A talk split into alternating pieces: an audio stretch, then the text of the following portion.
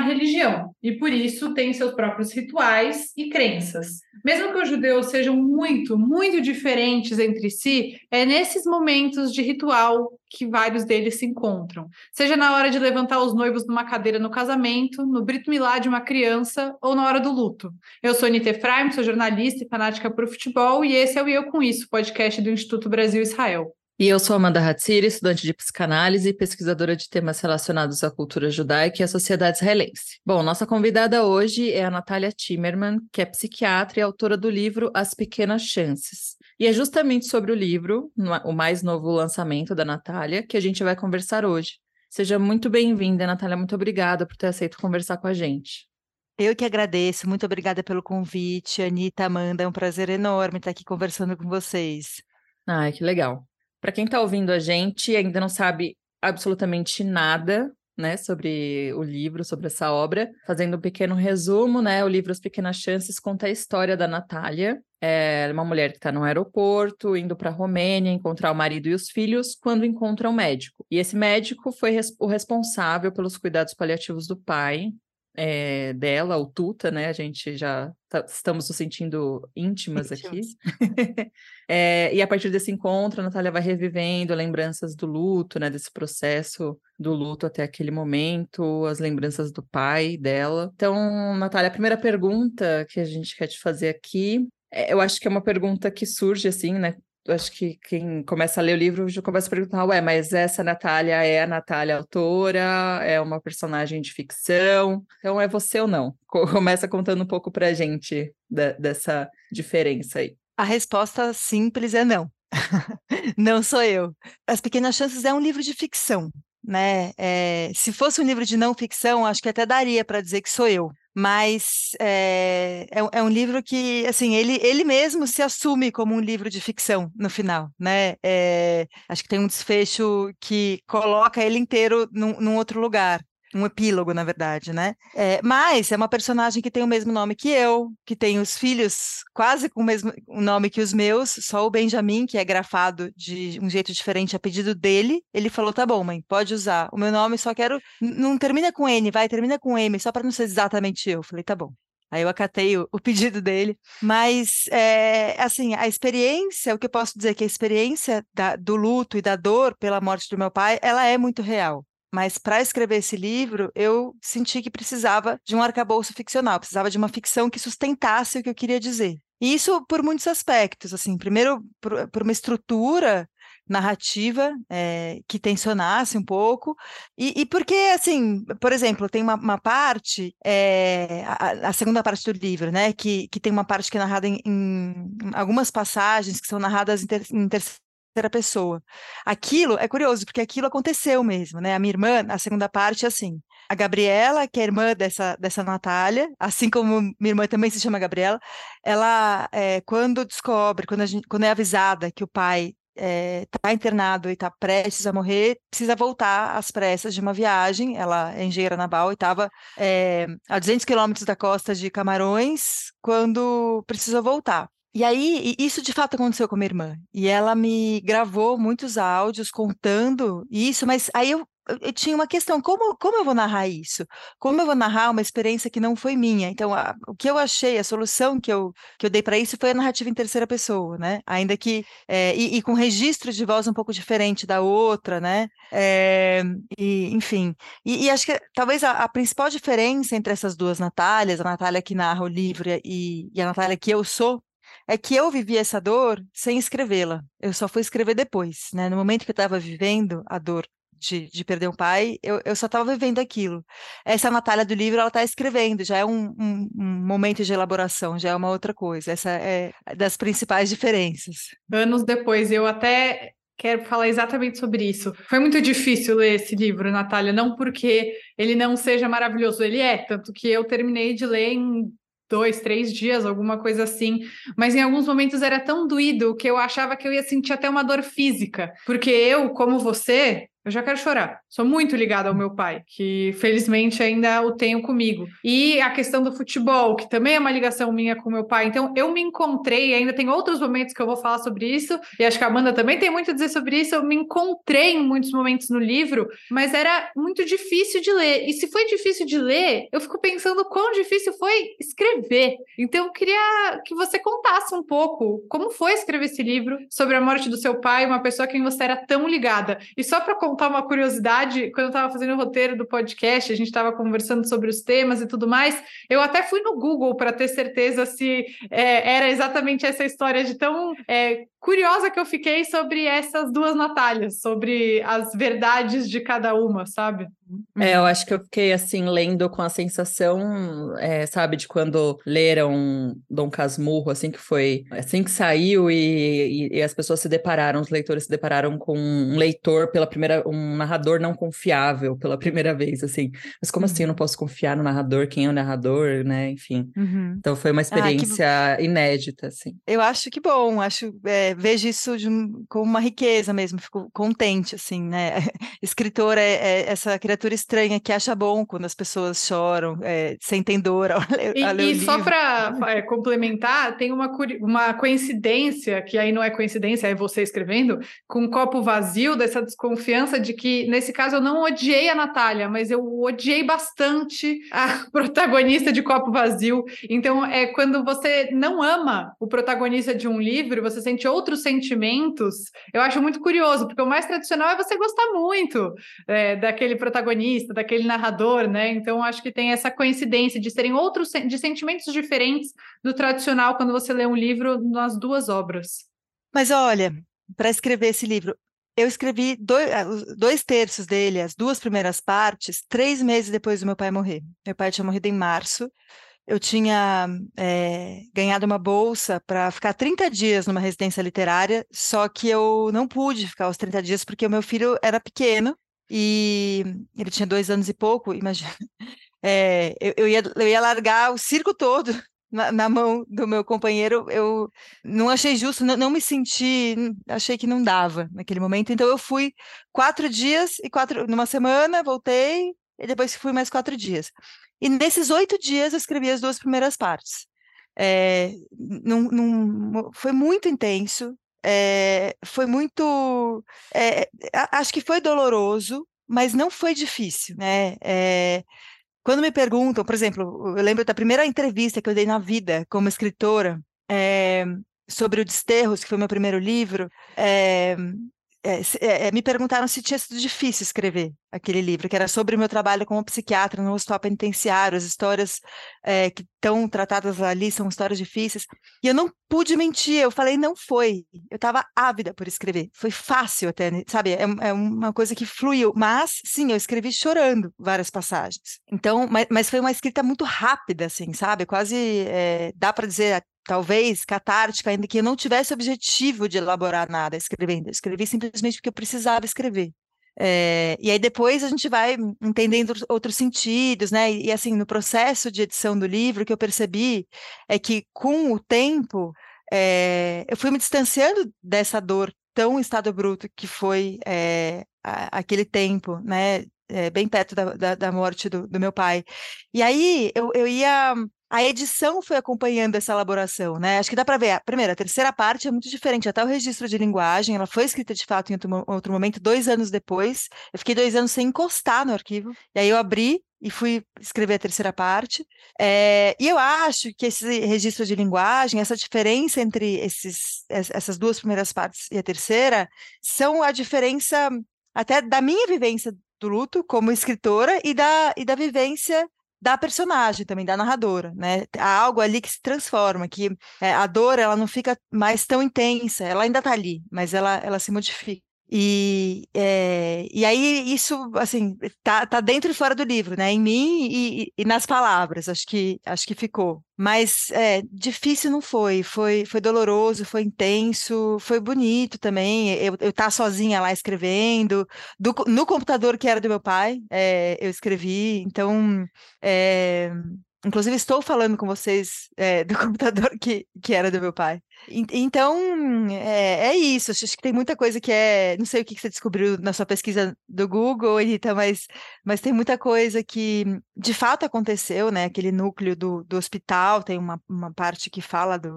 do, da, da proximidade é, da morte, isso tudo foi daquele jeito mesmo, né? Ainda que, por exemplo, tem parentes meus que discordem, né? É a minha versão. A, a Marta, por exemplo, que está no livro, ela falou: Nossa, eu não lembrava assim, eu não vivi isso assim. Para mim foi outra coisa. Né? Então, eu acho que é isso até um risco que eu corro, né? De cristalizar a minha própria experiência. Mais ou menos como quando, sei lá, a gente tira fotos de uma viagem e depois a, a memória da viagem passa a ser a memória da foto e não mais da viagem, né?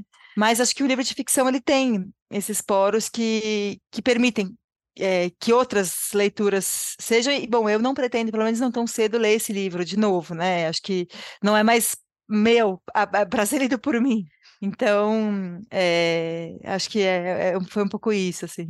É, eu te ouvi falando num outro podcast sobre essa intersecção entre memória e ficção, né? Que justamente existe essa essa brecha para que haja essa ligação. Achei muito, muito bonito pensar assim. É, a gente perde um pouco a. Perde não, a gente, na verdade, não tem. É, tem até uma discussão teórica sobre isso, né? O quanto a memória não, não é em si ficcional, né? As várias interpretações da vida. Eu acho que isso é até uma afirmação perigosa, afirmar que tudo é ficção, porque, enfim, a gente vive num tempo em que as pessoas fazem fake news. Então, é, é, é importante, de alguma maneira, diferenciar o que aconteceu do que não aconteceu. Isso Mas também levou à divisão das partes do livro? Não sei se essa já era uma é, opção ou foi uma opção também para preservar o que era o, mais a sua memória e o que foi mais ficcional? Não, a divisão das partes do livro ela aconteceu porque eu quis que a primeira parte fosse o luto, fosse mais focada no luto, a segunda parte a morte, e a terceira parte, algo que se direciona é, à vida mesmo, né? É, a gente tem uma pergunta exatamente sobre isso, inclusive.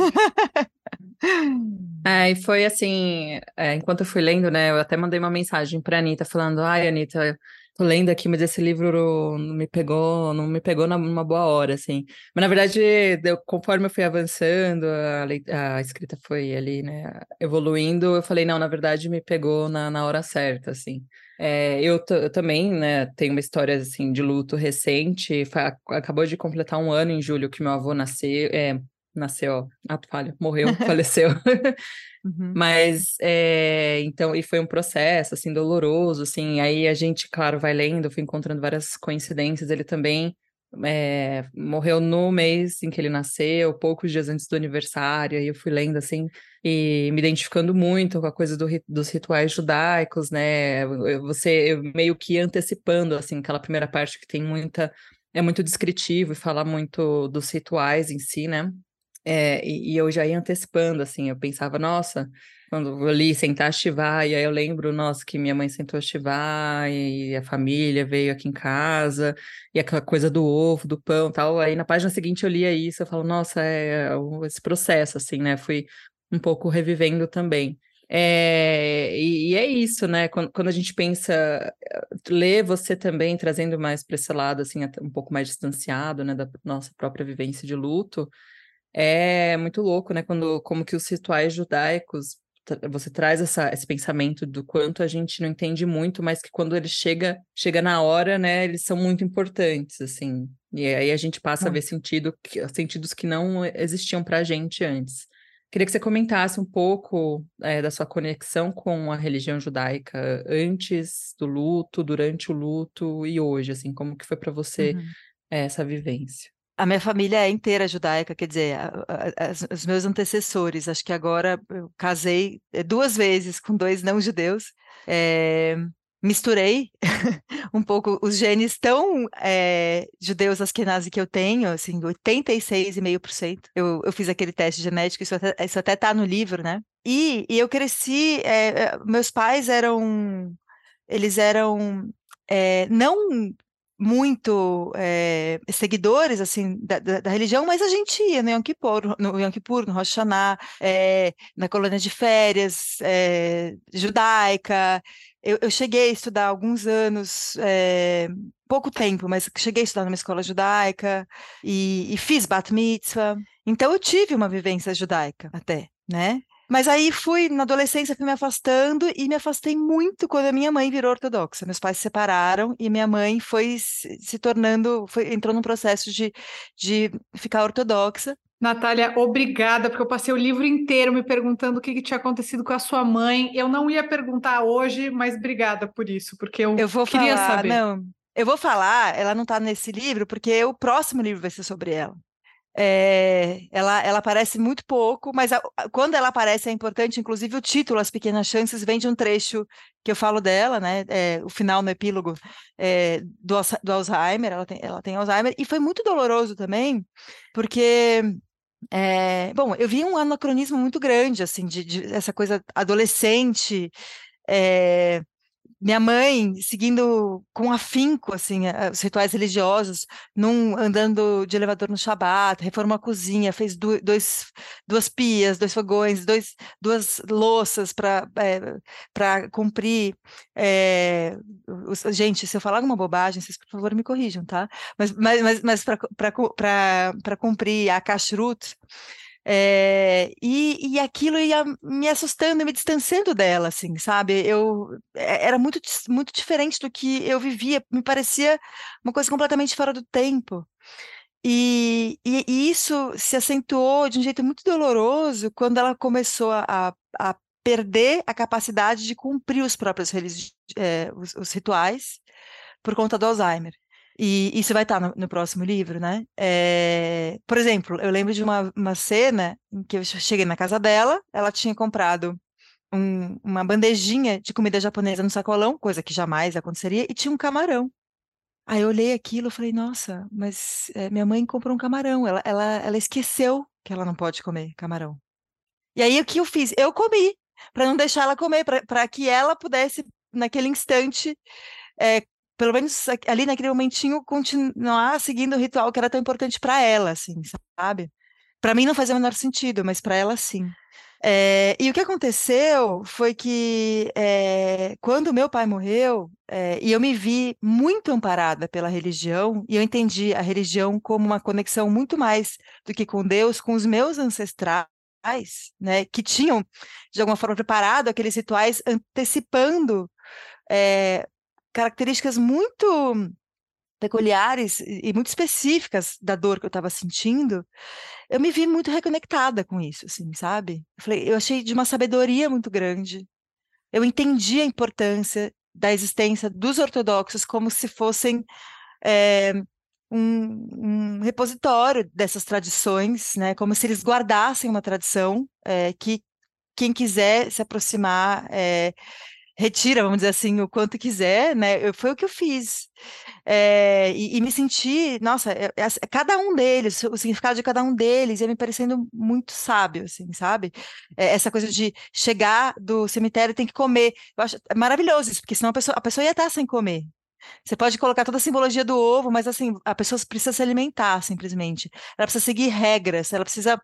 É, é, é isso, a sensação que, bom, que é, é, o que eu tinha, o que eu sentia era, me deram regras para existir, eu estava precisando daquelas regras naquele momento, de tanta dor, assim, né? Então, é, e, e, a coisa do tempo, das rezas de manhã e de noite, ter pessoas, essa alternância entre estar com pessoas e estar sozinha, isso também achei de uma sabedoria. O abaixar as fotos por um, por um período, para que você. Aí, o que o judaísmo diz, eu acho isso brilhante, é, que é, é que é para que a alma da pessoa se eleve. Mas, na verdade, é para você não ficar tão apegado a aquela pessoa. Assim como quando o judaísmo diz que por um ano, eu acho, você não pode pedir para é, eh, aquela pessoa, é, eh, para que a alma daquela pessoa interceda, interceda por você. Na verdade, o que é, eu acho que esse é o truque que a religião tem para te deixar seguir em frente sem, sem se apoiar nessa pessoa que não está mais, assim, sabe? E sem sentir culpa por isso. Porque o que o judaísmo diz é, você está fazendo isso por ele, não por você, né? então, eu achei é, eu, eu, eu, fiquei muito tocada, assim, sabe? Pela profundidade, pela sabedoria desses rituais. E me senti muito acolhida, muito é, mancomunada mesmo, né? Com os, com os nossos ancestrais judeus, com os meus avós, com os meus bisavós, com todo mundo que veio antes, né? Acho que isso está presente no livro o tempo todo. Então, é, foi, foi bem importante, assim. E, e, e, o poder voltar, né? Me senti acolhida quase bom, eu não, sigo, não sigo nada, mas mesmo assim eu fui aceita lá na sinagoga, sabe? Nesse momento do, do, do luto, acho que isso também foi, foi muito importante. É, eu senti um, um pouco disso, assim, essa coisa, né? Eu até falei assim, nossa, mas eu tô me sentindo tão acolhida pelos ortodoxos com quem eu não tenho o menor contato, assim, é. essa coisa a comida chegando, sabe? Na, Exatamente. No, no, sábado, no sábado mandaram uma pizza, sabe? então, tipo, é, é bem, é, é, bem isso mesmo, assim. Eu fiquei muito impressionada com isso também. Muito. É, e eu, grata. Eu até quero saber o depois. Você contou bastante o momento, mas eu quero saber o depois, como a sua relação, porque você fala bastante no livro, né? Que você é extremamente assimilada, você usa, inclusive, essa palavra, né, da assimilação, e que muitas vezes, dentro do contexto da comunidade judaica, tem um caráter pejorativo. E que mesmo assim é isso, você se sentiu muito acolhida e tudo mais. Eu quero saber como foi, como é agora, depois do que do tempo que passou, mas eu vou te fazer uma pergunta para levar para esse lugar, porque eu preciso repetir a minha frase, que a Amanda não me aguenta mais falar, que os ouvintes não me aguentam mais falar. Mas é, quando a gente se conheceu, Natália, foi no Flimuge, no Festival Literário do Museu Judaico de São Paulo, em 2022. A gente se conheceu de manhã, mas eu à noite eu também assisti a sua mesa com a Elit Gundargoshen, e a Elit estava falando sobre o livro Outro Lugar, e ela disse a frase que mudou a minha vida, que fez eu me apaixonar por ela, que ela diz que o judaísmo não é um casaco que você tira e coloca quando você quiser. E eu queria saber se você acha que essa frase faz sentido com o seu livro, a sua experiência, e aí entrar nesse pós e como que a sua relação com o judaísmo, se a sua relação com o judaísmo mudou é, depois dessa vivência. Eu não lembrava dessa frase, era só. É, é, que o judaísmo é um casaco, que não é um casaco que a gente tira aí põe quando quiser. É, eu acho que o livro é um pouco, né? É, a história dessa, dessa relação, é, se há alguma transformação dessa personagem além da elaboração do luto, é a descoberta do interesse dela que estava adormecido é, pelos ancestrais. Eu não sabia que assimilada é uma, era uma palavra é, até pejorativa. Ainda bem, senão eu teria tirado. É, eu, eu, vou contar até uma curiosidade para você aqui, que eu não sei se a Amanda conhece essa brincadeirinha, que tem até uma musiquinha. Você já ouviu essa, Amanda? É, eu não vou cantar, eu vou recitar para vocês, que é o seguinte: assimilação, não entre nessa fria, case com a Sara e esqueça a Maria. Meu Deus. Então, assim, essa é a minha primeira lembrança quando você, a gente fala de assimilação, eu lembro destes singelos versos. É muita coisa de, né, Bom, mas para mim é um assim. fato, né? Acho que assim, mesmo eh, ficção e honestidade é, não, não são inversamente proporcionais. Às vezes a, a, ficção é, inclusive, a maneira que a gente tem de ser mais o, o mais honesta possível. Então, é um livro em que, e assim, para escrever eu preciso ser muito verdadeira comigo e com, né, e, e com a literatura, e acho que é, é essa, essa, essa honestidade tá ali. Então, enfim, é, é, é, verdade, eu sou assimilada mesmo, né? Mas eu, eu voltei a frequentar, não assiduamente, mas eu, ano passado, por exemplo, eu fui no, é, no Rosh Hashanah, na sinagoga. É, eu não tinha, eu, eu vou às vezes, né? Eu participei, sempre que é um evento de alguma coisa judaica, que eu, é, eu recebo convite, eu, é, por exemplo, eu tinha recusado uma, um evento numa sinagoga esse semestre, aí, aí eu falei, não, talvez eu queira, sabe assim? Acho que. E, e, e é, é, isso, sei lá, eu fui no Bat da minha, da minha é, da filha da minha prima faz duas semanas e nossa aquela coisa de dançar de ir, ir na sinagoga de ver, de ver meus filhos é, olhando isso né? Os meus dois filhos fizeram é, não sei qual que é o plural de o bris né? Ambos, ambos são circuncisados. Então assim tem algo que que tá ali mesmo né? Que não dá para escapar e, e, acho que é, o livro também é essa história, né, da descoberta da ligação com a religião e da ligação com, com, os, com os antepassados. Sim, Ainda que é... a última ainda que a última frase do livro seja justamente que não há caminho de volta, né? É, bom, e sem querer dar spoiler, né? Vamos evitar aqui spoilers do livro.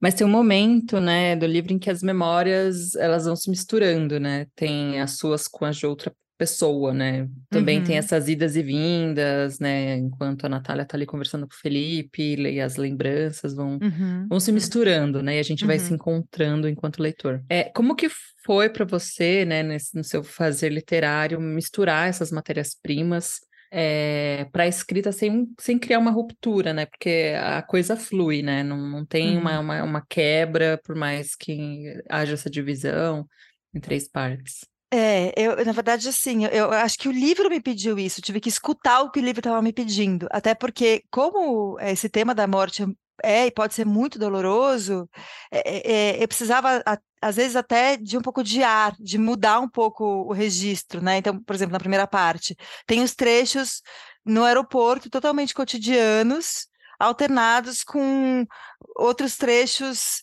é, do, de lembranças do, do enterro, né? É, é, e cenas muito próximas disso, assim, sabe? Então, acho que eu, eu queria esse contraste, acho que tanto para que um alimentasse o outro, mas para que um desse um respiro do outro também. Acho que o, o livro precisava disso, né? Dessa para que para que fosse legível, para que fosse suportável, né? ainda assim é, pode ser muito doloroso, como, como vocês falaram, né?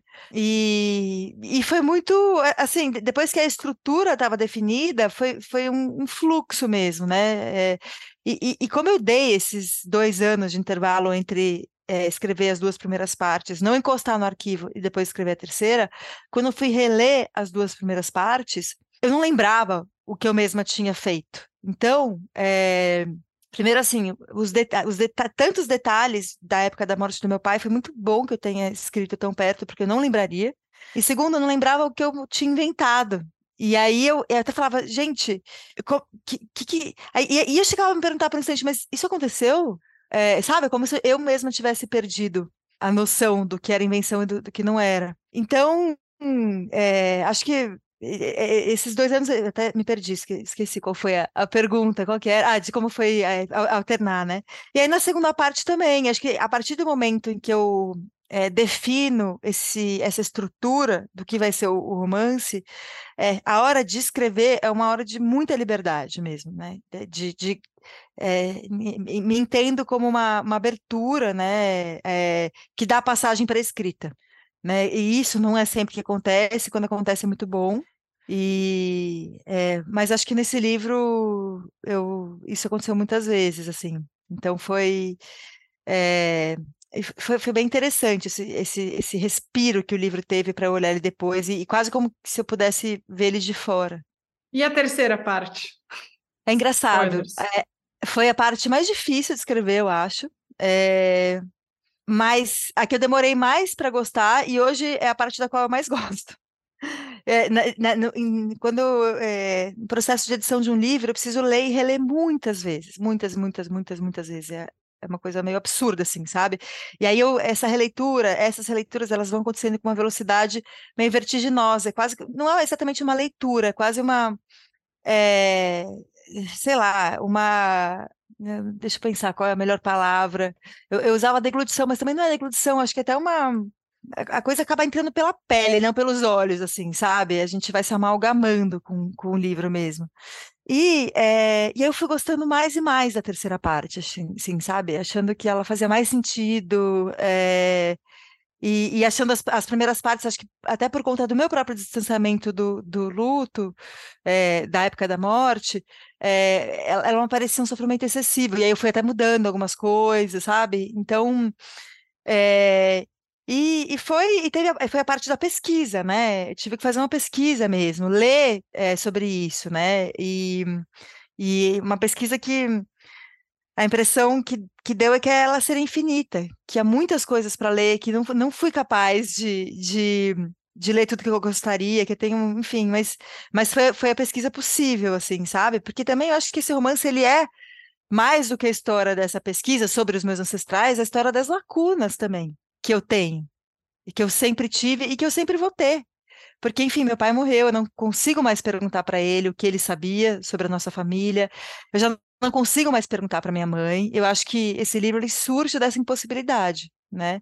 E que para mim, que sou essa judia assimilada é, e, e, que por muito tempo fui desinteressada da história da minha família, é, era muito eram muito grandes essas lacunas, só que eh, são lacunas que existem é, da própria história, né? É, o nosso alcance ele não chega tão longe, por isso que eu gosto também da epígrafe da terceira parte, né? Do Moacir Clear, que fala que a gente não é muito bom de fazer uma árvore, árvore genealógica tão é, grande assim, né? De, de, de, chegar muito longe nos nossos ancestrais, né? E aí depois veio a história do nome, da, do nome das mulheres, né?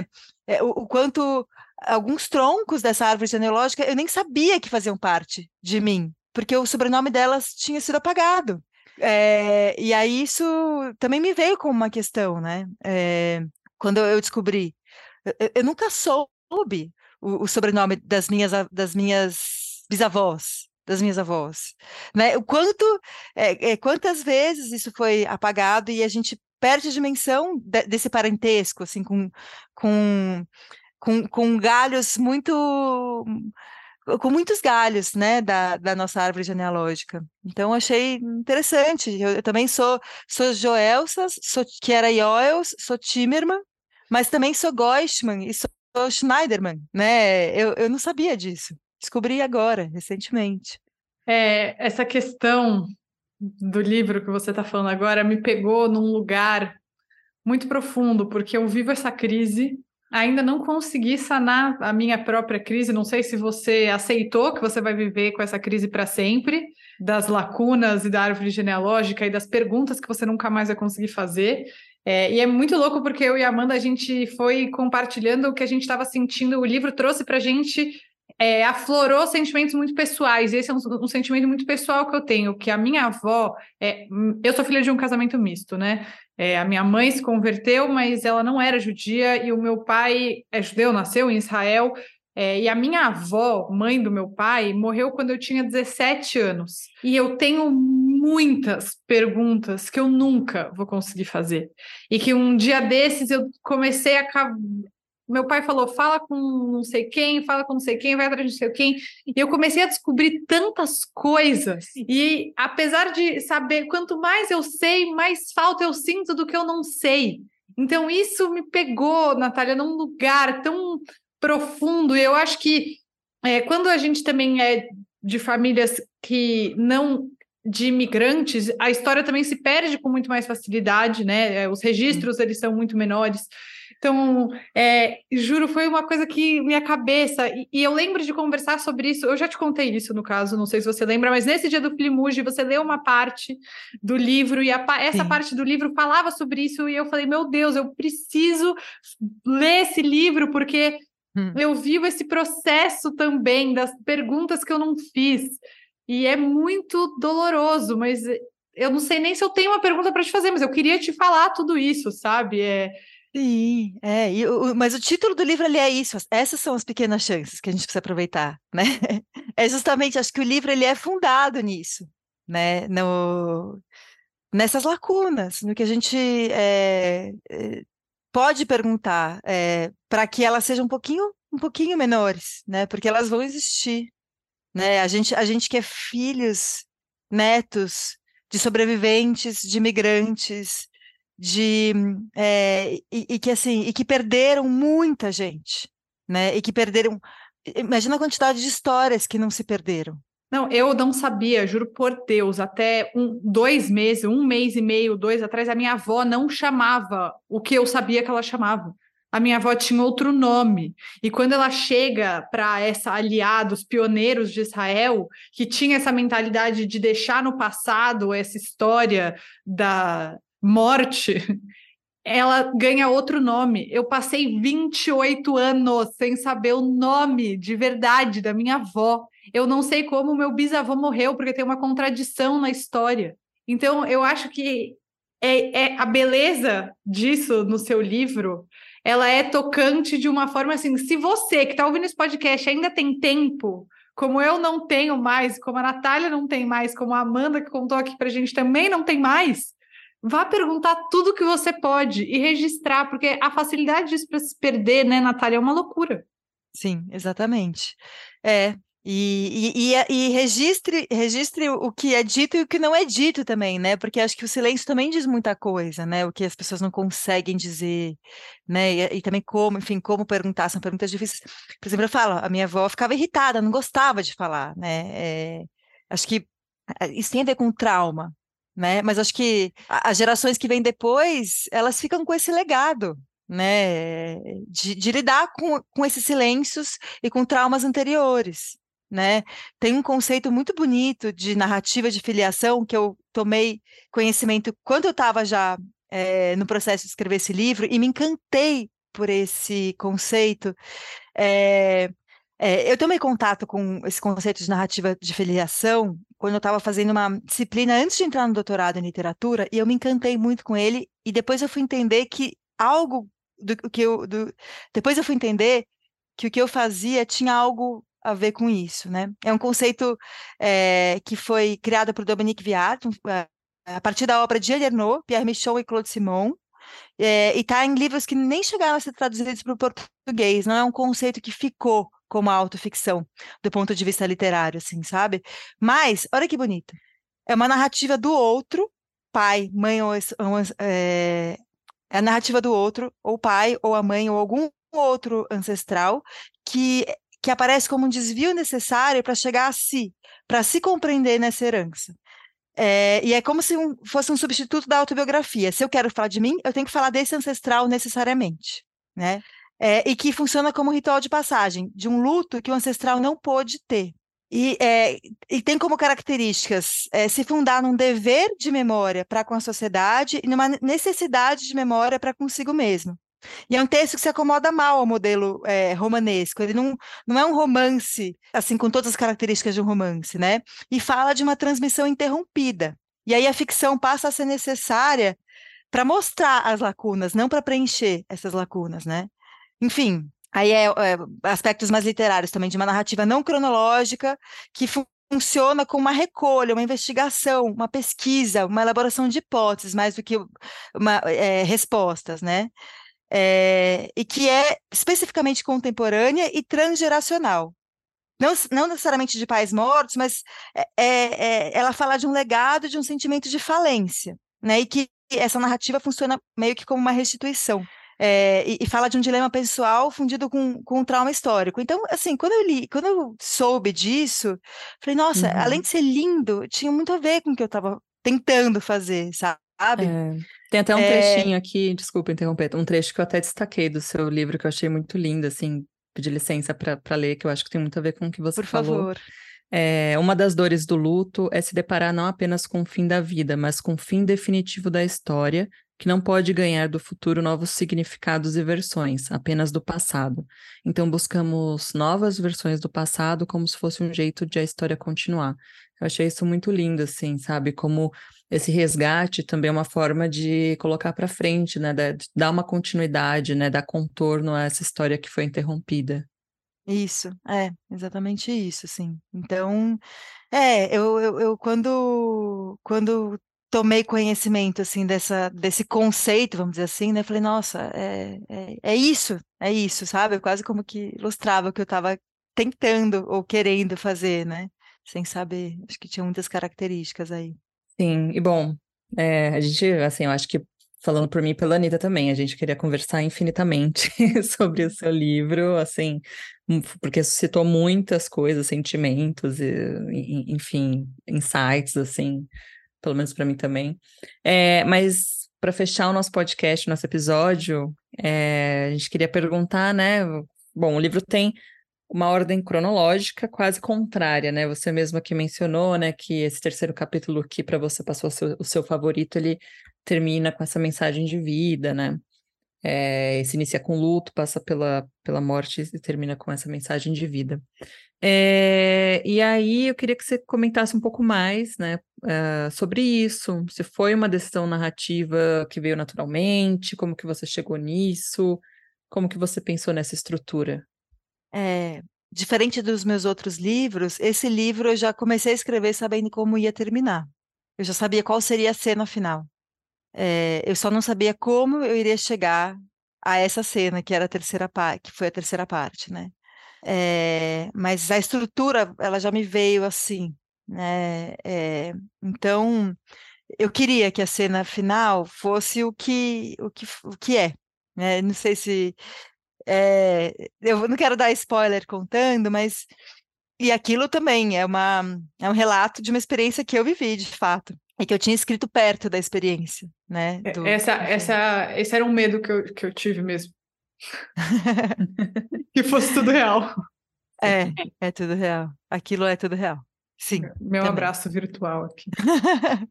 é. E sim.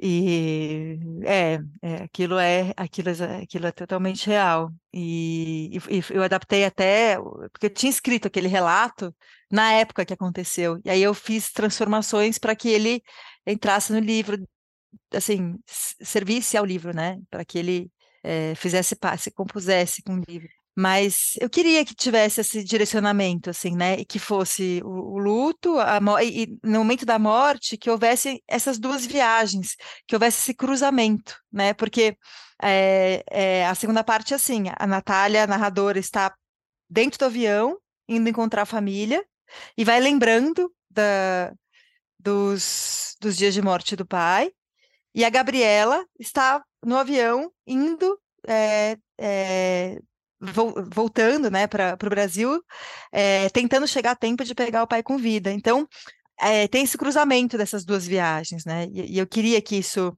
é, tivesse ali, né? nessa, nessa passagem.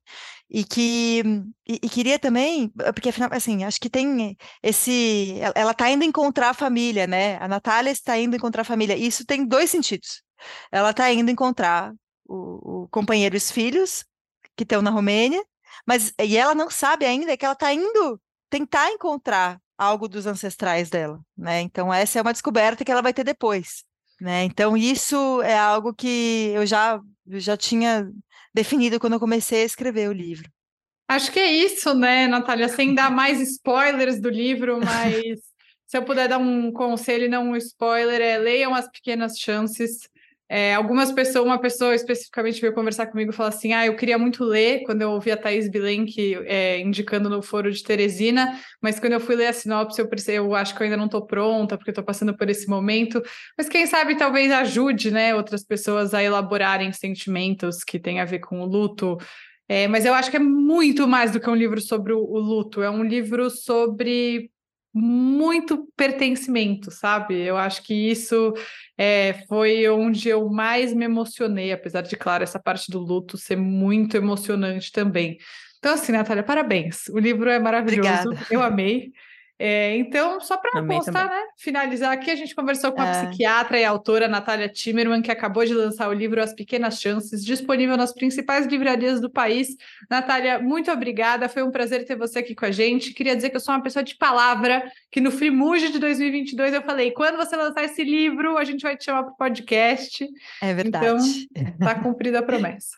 Prazer enorme estar aqui, muito, muito bom. Eu adorei conversar com vocês. Obrigada. obrigada. É, eu também adorei muito a leitura, recomendo, assim como a Anitta, e te agradeço muito pela generosidade, assim, compartilhar tanta coisa, até do livro que ainda vai ser escrito, que eu já estou ansiosa para ler sobre sua mãe. e é Ai, é isso. Obrigada, obrigada você é sempre muito bem-vinda. Espero que a gente se cruze aí pelos caminhos da vida mais uma vez, quando lançar o próximo livro também. Vem falar com a gente. Com certeza. Obrigada, Amanda e Anitta. E para quem está ouvindo, quiser mandar uma mensagem para a gente, se você também está lendo o livro, está interessado em ler também, que quer mandar o que achou, escreve para o e eu com isso, arroba institutobrasilisrael.org. O E Eu Com Isso está em diversas plataformas de áudio, como Spotify, Orelo, Apple Podcast, Google Podcasts e também no canal no, do YouTube do Instituto Brasil Israel. Não esquece de seguir o IB nas redes sociais, acompanha aí o trabalho da Natália Timmerman, que também escreve, tem uma coluna super interessante também no Universo. E é isso. Até a próxima quarta-feira.